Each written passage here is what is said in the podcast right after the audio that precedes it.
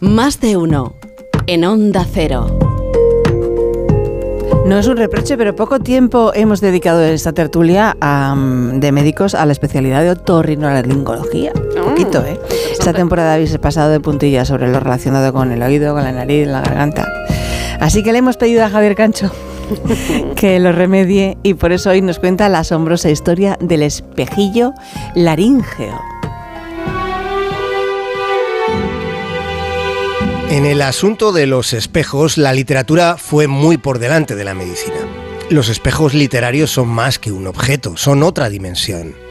Reflejan, ocultan, mienten, deforman, confiesan, anticipan. En la literatura del siglo I a.C. puede encontrarse una anticipación de lo que hoy nos está pasando con los móviles. En el libro tercero de las Metamorfosis de Ovidio, el poeta romano recrea el mito de Narciso, asomado a un estanque, enfrentado a un espejo de agua, enamorándose de su propia imagen antes de morirse ahogado de ego. Ovidio alertó a los psiquiatras del siglo XXI. De la antigüedad a la modernidad, de Oriente a Occidente, la literatura recrea espejos que desencadenan acontecimientos inesperados. Un acontecimiento inesperado asociado a un espejo favoreció el desarrollo de la otorrinolaringología, que atiende aspectos esenciales como el habla, la audición, la respiración o el equilibrio. Y sin embargo es una disciplina relativamente reciente por dificultades relacionadas con la exploración. Si observar las fosas nasales era difícil, más comprometido aún era observar el conducto auditivo y el tímpano, resultando inaccesible hasta mediados del 19 llevar la mirada a las cuerdas vocales. Y ahí el mérito principal de haber ideado un sistema para poder hacer una laringoscopia. Ese mérito no es atribuible a un médico ni a un científico.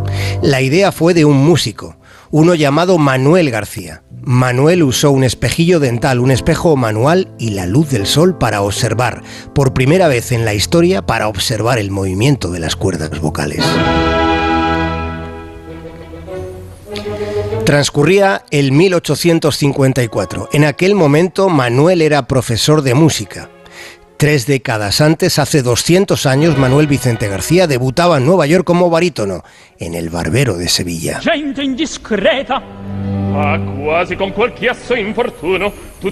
Manuel Vicente García fue un tipo interesante, de una longevidad insólita en aquellos tiempos. Vivió más de 100 años y muchos de ellos estudiando la voz.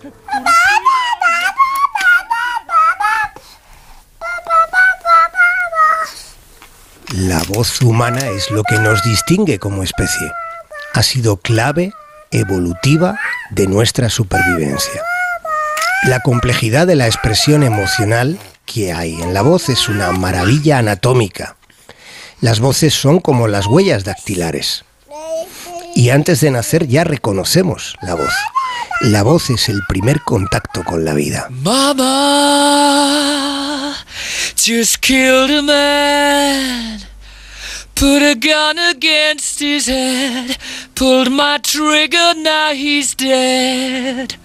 Mama. La voz fue una obsesión para Manuel. Determinado a conocer su funcionamiento, hizo numerosas disecciones en cadáveres, llegando incluso a extraer la laringe y la tráquea y a soplar a través de esos conductos para ver cómo se movían las cuerdas. Quiso visualizar la laringe, detallando las características del movimiento. Tras su planteamiento, desde su idea, hubo otros desarrollos y tras ellos vinieron las disputas por la paternidad de la invención, olvidándose durante años que el primer método, el primero de todos, lo había pensado un músico. No tenemos tiempo, Jesús, un beso enorme. Adiós. Alberto, otro beso enorme. Adiós. Alfonso, otro beso enorme. Adiós. Esther, más besos para ti. Adiós. Es que no. Tienes cinco segundos, Dios, sí. Empieza a andar, Esther. Mira, con los pitos nos callamos todos, ¿vale?